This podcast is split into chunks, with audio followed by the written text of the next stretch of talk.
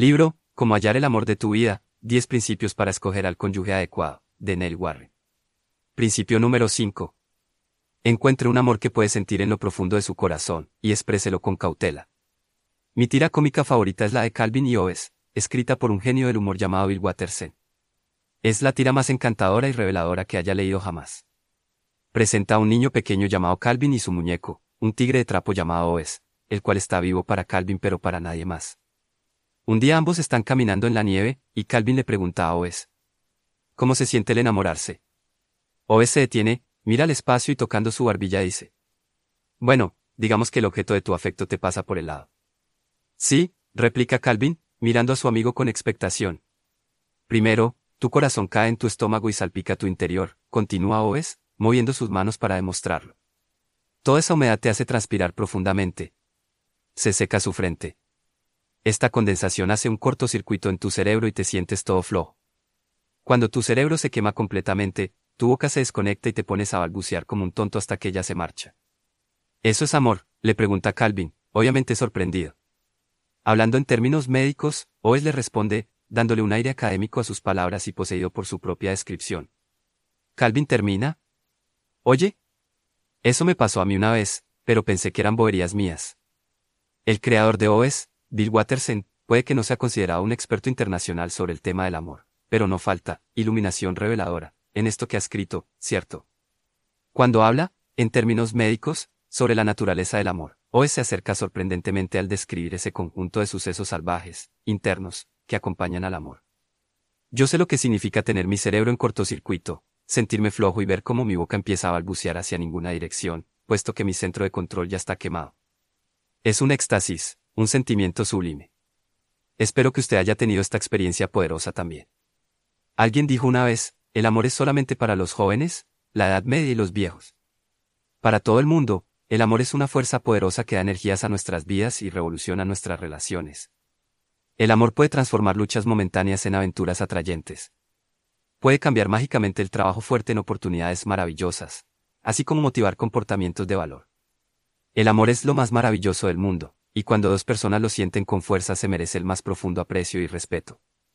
Como dijera el escritor Pierre Teilhard de Chardin, algún día, después que hayamos dominado el aire, los vientos, las mareas y la gravedad, le pondremos arreos, para Dios, a la energía del amor. Y entonces por segunda vez en la historia del mundo, el hombre habrá descubierto el fuego. Cuando dos personas se enamoran desean estar juntas todo el tiempo. Hay un deseo de involucramiento total entre ellas. Cuando están juntas, su bioquímica puede que active una sensación de estar flotando. Y cuando están separados no pueden esperar a estar juntos de nuevo. Todo esto de estar juntos, está diseñado para presentarlos el uno al otro, de un profundo nivel a otro. Durante ese estado de dicha, alegría y satisfacción, no hay suficientes palabras para decir cómo se siente. Me viene a la memoria el comentario de Judith Bjorst. Puede que sea breve el alma del conocimiento, pero no cuando alguien está diciendo te amo. Cuando alguien está diciendo te amo, siempre tiene que estar dando muchos detalles tales como por qué te ama, cuánto él te ama, cuándo y dónde comenzó a amarte. Las comparaciones favorables con otras mujeres que la ha llamado son bienvenidas, y aun cuando él insiste que le tomará una eternidad el contar las formas en que te ama, tú no desearías desanimarlo de que las contara. El propósito detrás de la pasión. Dudo que la ciencia médica o las investigaciones psicológicas puedan explicar alguna vez de manera completa el por qué dos personas son atraídas una a la otra. No obstante, tengo mi teoría. Creo que la atracción inicial es un tipo de empate entre una persona real y una persona sobre la cual se ha soñado. Por muchos años usted ha ido desarrollando una visión de su pareja ideal. Luego, de un momento a otro, usted se encuentra con alguien que se asemeja al cumplimiento de esa visión, desatando una fuerza interna de químicas que dan por resultado el tipo de experiencia que Oed describe también. Parte este sueño involucra características físicas, forma del cuerpo, apariencia facial, olor, textura de la piel y color del cabello. En ocasiones el empate ocurre en base de apariencia solamente, pero para otras personas se convierte en algo obvio recién cuando se tocan o se besan. Estoy seguro que usted ha visto o leído la famosa obra de teatro de Shakespeare, Romeo y Julieta, cuando Romeo vio a Julieta a través de una habitación llena de personas, algo así como, amor a primera vista, explotó dentro de él. Cuando tuvieron oportunidad de hablar Julieta sintió las mismas emociones impetuosas. Aunque sus familias se habían jurado enemistad, los dos jóvenes se enamoraron sin remedio el uno del otro. Quizás usted ha experimentado emociones similares. Así como de apasionados y salvajes son estas emociones, generalmente no dura mucho tiempo, al menos en esta forma y grado de pasión. Como las intimidades de Oes, todo nuestro interior sería expuesto con los desperdicios si fuese así. Sin embargo, el amor apasionado es poderoso mientras dura. Él enfoca la atención total en la otra persona durante el tiempo suficiente que le permita edificar una estructura para sus relaciones.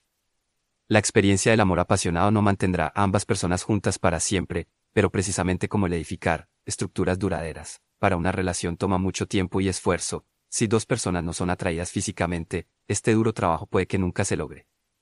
Sospecho que al menos en parte el proceso interno que hace el corazón caer al estómago es el darse cuenta que se ha encontrado una persona que puede satisfacer sus más profundos deseos y necesidades. Todos nosotros tenemos muchas necesidades físicas, sexuales, sociales y de relación. Pero las más poderosas tienen que ver con nosotros mismos. Necesitamos saber, de forma vital, que otra persona nos encuentra deseables, atractivos y amorosos. Y si esta otra persona es alguien que nosotros valoramos y admiramos, la idea de que él o ella corresponde también a este sentimiento nos sobrecoge. El ser encontrados simplemente atractivos tal cual somos sin ninguna necesidad aparente para cambiar es una experiencia poderosa. Esa es otra función del amor apasionado, las experiencias que cambian la vida, de ser aceptado y valorado. Cuando dos personas se encuentran completamente envueltas entre ellos, a menudo experimentan un aliciente dramático en su estima propia. Y esto es porque en el proceso de descubrir que alguien los encuentra atractivos, comienzan a verse a ellos mismos atractivos también. El amor apasionado enfoca una luz brillante y positiva en cada persona envuelta, y ambos no solamente se enamoran entre ellos, sino también de ellos mismos. Las psicólogas Ellen Bercheid y Ilan Balster han llegado a la conclusión de que la atracción ocurre cuando, 1. Creemos que les caemos bien a otras personas. 2. Hay gran similitud entre sus puntos de vista y los nuestros sobre temas políticos, sociales, económicos y religiosos. Y 3. Están deseosos de apoyarnos si estamos solos, temerosos o bajo tensión. En realidad, las investigaciones empíricas indican que nuestra selección de una pareja está diseñada para mejorar nuestra propia estima. Cuando experimentamos una fuerte oleada de emociones hacia otra persona, se debe en parte a que nos sentimos muy estimados. Parte de nuestro amor hacia esa persona se debe a que él o ella nos hace sentir bien en cuanto a nosotros mismos. La realidad es que el amor es un agente poderosamente terapéutico en todas las relaciones. El doctor Carl Menninger, uno de los psiquiatras más sobresalientes de los Estados Unidos, sostiene que el amor cura a ambas personas, al que lo da y al que lo recibe. Si alguien que nosotros respetamos y valoramos se siente bien con nosotros, nuestros anhelos emocionales más importantes serán satisfechos. A menudo se necesita este tipo de experiencia con alguien del sexo opuesto para convencernos de que se nos puede amar, y que es legítimo sentirse bien acerca de quienes somos. Evaluando el gustar versus el amar. En ocasiones un hombre y una mujer tienen mucho en común y parecen ser perfectos el uno para el otro en muchos aspectos, sin embargo no hay nada entre ellos que se asemeje al amor apasionado. Pueden ser buenos amigos, de gran confianza, llenos de respeto y admiración el uno para el otro, pero sus relaciones parecen más como de un hermano o una hermana. ¿Podría esto desarrollarse en un matrimonio? Primero, permítame decir que muchos matrimonios comienzan con una amistad. A pesar de lo que dicen los poetas y escritores de música sobre el amor a primera vista, la realidad es que algunas parejas no sienten un sentimiento descontrolado y romántico en el principio de su relación. En ocasiones, las emociones fuertes, ausentes en el principio, comienzan a crecer gradualmente a medida que la relación se profundiza. Solo porque los amigos no sientan amor apasionado al principio, no significa que la relación debiera ser descartada. Al menos, tienen una gran amistad, y puede desarrollarse en mucho más al pasar el tiempo. El problema surge cuando las personas tratan de forzar una amistad queriendo convertirla en romance. Una fuerte amistad puede ser un buen fundamento para el matrimonio, pero cuando no hay atracción natural o, chispazos emocionales, no se puede forzar una relación más profunda. Uno de mis colegas en psicología, el Dr. Paul Roberts, cree que dos personas tienen que experimentar una atracción genuina del uno hacia el otro antes de considerar una relación más profunda. Él ha trabajado con parejas por muchos años y ha encontrado difícil el construir un matrimonio de éxito cuando uno o ambos en la pareja se sienten con poca atracción física hacia el otro. El Dr. Roberts cree que el deseo de tocar, tomarse de manos y abrazar es crítico para la satisfacción a largo plazo. Y estoy de acuerdo. El construir un buen matrimonio es imposible sin la emoción y atracción que vienen con el amor apasionado. El amor apasionado puede crear o destruir una relación. Pienso que la invención de Dios del amor apasionado es una de las partes más extraordinarias de su creación. Estoy convencido que toda persona debería tener la oportunidad de disfrutar este tipo de amor en algún momento. No hay sustituto para el amor profundo que dos personas pueden tener la una por la otra. Pero al comienzo de una relación hay que darle un gran cuidado a la forma en que el sentimiento se expresa. El amor apasionado tiene una forma muy particular de desarmar el cerebro y aplastar el pensamiento racional.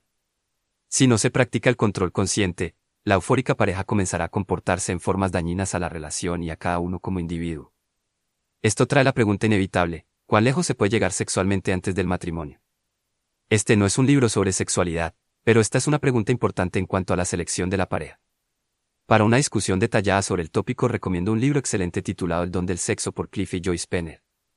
Estoy profundamente convencido de que dos personas que deciden casarse necesitan mantener sus mentes claras hasta el momento que ellos digan, acepto. Por causa de esto, creo en la abstinencia sexual antes del matrimonio. Las relaciones sexuales antes del matrimonio son un claro acto de compromiso. Déjeme decirle algo, una vez que se ha involucrado sexualmente con una pareja en potencia, su habilidad para pensar clara y objetivamente se convierte en algo imposible. Esta es una razón por la cual las relaciones sexuales antes del matrimonio son destructivas. En un momento de impulso, dos personas cortan el proceso de escoger el uno al otro y se roban a sí mismo de su propia sabiduría. Una vez que están comprometidos sexualmente han anulado las habilidades para tomar una decisión sabia y sin inhibiciones. Un sinnúmero de parejas han sido arrastradas por el sentimiento poderoso que acompaña al sexo, y sus cabezas en las nubes y pensamientos confundidos los llevan a formalizar su matrimonio. Con el tiempo, sin embargo, las emociones intensas van desapareciendo, y puede que descubran muchos problemas y diferencias en sus relaciones, Solo unas pocas décadas atrás, nuestra sociedad descubrió el sexo antes de y fuera del matrimonio a gran escala. Los valores culturales eran de tal forma que las personas tenían un sentido firme sobre el bien y el mal, y ellos seguían, o al menos trataban, el código moral de la mayoría. Las cosas han cambiado. La televisión, las películas, los anuncios comerciales, las revistas, los programas de radio, todo anima una actitud permisiva, donde todo es permitido, estos ataques sistemáticos contra los valores tradicionales han contribuido grandemente a empobrecer la elección de las parejas, dando como resultado muchísimos fracasos matrimoniales. En mi opinión, la fragmentación de los matrimonios y familias es algo más que un pequeño resultado de triviales expresiones sexuales. Nosotros hemos comunicado consistentemente el mensaje a las personas solteras de que el comportamiento sexual es inevitable, y aún aceptable, aparte del desarrollo de otros aspectos de la relación. En esta sociedad hemos cerrado los ojos por completo a las actividades sexuales fuera del matrimonio, y al hacerlo nos hemos expuesto a daños significativos en el área de la formación de la familia y finalmente la estabilidad de la sociedad. A menos que usted me considere un puritano, permítame asegurarle que estoy plenamente consciente de lo que está sucediendo. Como psicólogo me toca lidiar a diario dentro de las habitaciones más íntimas de la vida de las personas. Sé cómo piensan, cómo sienten y cómo se comportan. Sobre este tema me considero un realista, Veo cómo las personas se están relacionando sexualmente y también conozco el resultado de esos comportamientos. Mientras más escucho sobre las historias más íntimas de las personas, más me convenzo de que debe haber una revolución en nuestra forma de pensar sobre la expresión sexual. Si deseamos tener familias saludables, entonces esto surge como resultado de elecciones sabias sobre el compañero de matrimonio. Es por eso que necesitamos examinar nuestra forma de razonar sobre las relaciones entre el amor y el sexo, si continuamos diciéndoles a las personas solteras que la intimidad sexual es saludable en cualquier nivel de la relación, ellos continuarán casándose por causa de todas las razones equivocadas. Una vez que ellos han cometido este error fundamental, sus matrimonios, y más allá sus futuras familias se convertirán en una lucha sin ganadores. Después de todo, todo el mundo pierde cuando un matrimonio se destruye. Cónyuges heridos, hijos victimados, familias alejadas y aún amigos perdidos. Mientras estoy escribiendo estas líneas, la historia de etapa de la revista People trata sobre el matrimonio de dos celebridades bien conocidas, Iontes Chico y Seyeka.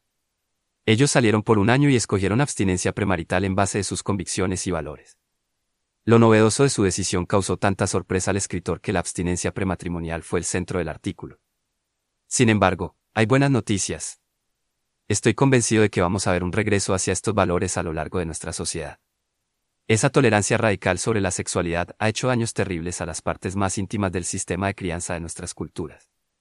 Por demasiado tiempo la tarea de seleccionar a una pareja ha sido seriamente comprometida, y el dolor que hemos experimentado por causa de este emparejamiento enfermizo nos llevará de regreso a los valores tradicionales.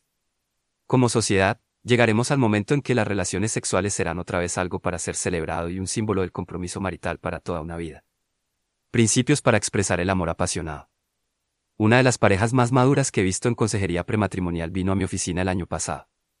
Sandy estaba en su primer año de maestra, mientras que Pedro se encontraba terminando su último semestre en la universidad. Se habían conocido hacía cuatro años y medio y cuando los conocí habían estado saliendo seriamente hacía unos tres años.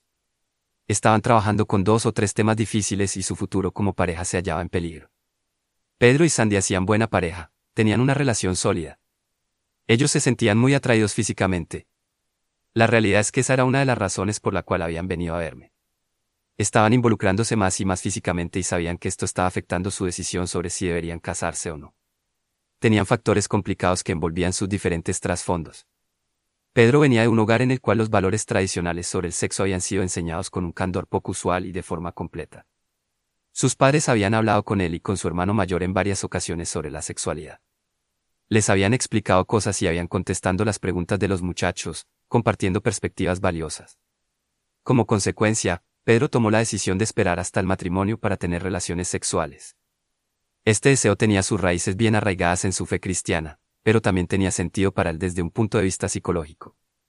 Él sabía lo distorsionada que se volverían sus perspectivas cuando se involucrara físicamente. Eso se interpondría delante de sus emociones y de su intelecto. La crianza de Sandy era bien diferente. Sus padres se divorciaron cuando era muy pequeña. Ella apenas conoció a su padre y su madre nunca discutió la sexualidad.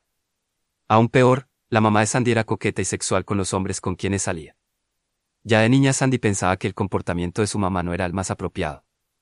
Obviamente, no tenía el mismo entrenamiento moral que Pedro, pero en la escuela superior estuvo relacionada la vida joven, una especie de club para estudiantes de escuela secundaria.